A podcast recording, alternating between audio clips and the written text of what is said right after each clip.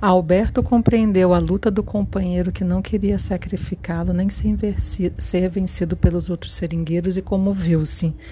Era a primeira delicadeza que encontrara desde o início da trilha dolorosa.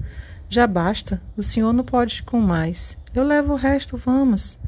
Não ouvia nada, mas como Firmino repetisse já vem perto, já vem perto, não quis que ele fosse escarnecido pelos outros e apertou o passo em marcha sudorosa ao longo da selva em murmuração.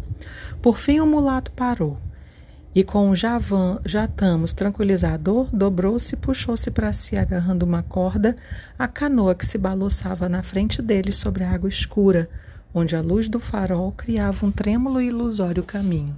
Embarcaram e Firmino, abrindo riso de triunfo, agora os cabras têm de esperar que o Luiz traga montaria, meteu a proa a outra banda, onde informou: Estamos no Iguarapé-Açu. Daqui a Todos os Santos é um instante. De novo em terra, detiveram-se à porta de uma cabana que gravava no chão seu retângulo luminoso. É aqui que mora o Chico. Alberto não entrou, Deu a Firmino a serapilheira que ele lhe pedia e encostou-se de olhos cerrados e os sentidos em frangalhos ao primeiro tronco que topou. Compreendeu vagamente que alguém vinha à porta para o ver, mas não descerrou as pálpebras.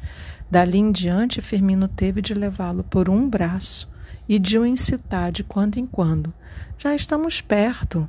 Só falta meia hora, só falta um quarto de hora. Estamos a chegar mesmo, é aqui. Na barraca, a falta de rede deixada por ouvido dentro da mala na sede do seringal, Firmino ofereceu um velho lençol. Com um casaco dobrado em quatro, Alberto fez um travesseiro e, sem forças sequer para ter pena de si, estendeu-se sobre as pachubas dura e adormeceu rapidamente.